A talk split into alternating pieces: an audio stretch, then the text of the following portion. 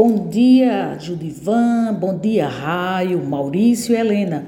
Bom dia a todos os ouvintes que estão com a gente aqui no Jornal Estadual. A jardineira Flor da Trilha, um veículo especial 4x4, adaptado para o transporte de turistas com capacidade para adentrar em trilhas, locais de difícil acesso e onde outros veículos comuns não conseguem chegar, com vantagem de levar vários passageiros de uma só vez, retomou os passeios e já conta com diversos roteiros sendo um produto pioneiro que veio para revolucionar o turismo do litoral ao sertão da Paraíba. Para fazer um tour na jardineira é altamente emocionante. Pode ser feito por qualquer pessoa e proporciona uma sensação sem igual, livre de preocupações, oferecendo ainda um contato direto com a natureza e as belezas do lugar, já que o veículo é aberto e permite sentir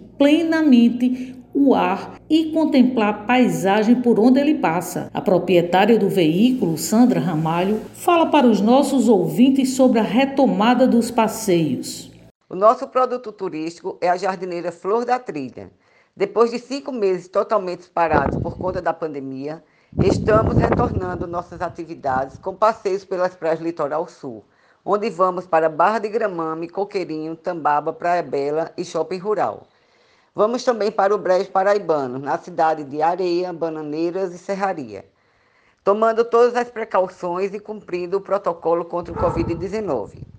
A jardineira é um veículo 4x4 adaptado para transporte de turistas com esse diferencial, conseguimos ir a locais de difícil acesso onde veículos comuns não conseguem chegar. Bem, pessoal, essas são as informações de hoje, levando em consideração o momento de prevenção ao coronavírus, cuja determinação ainda é ficarmos em casa. Lembrando que toda sexta-feira o jornal A União circula com a coluna Paraíba todos os cantos e aos domingos com uma página com muitas dicas bacanas para quem gosta de turismo, destacando pontos em diversos municípios do nosso estado. Muito obrigado pela atenção de vocês e um final de semana abençoado para todos.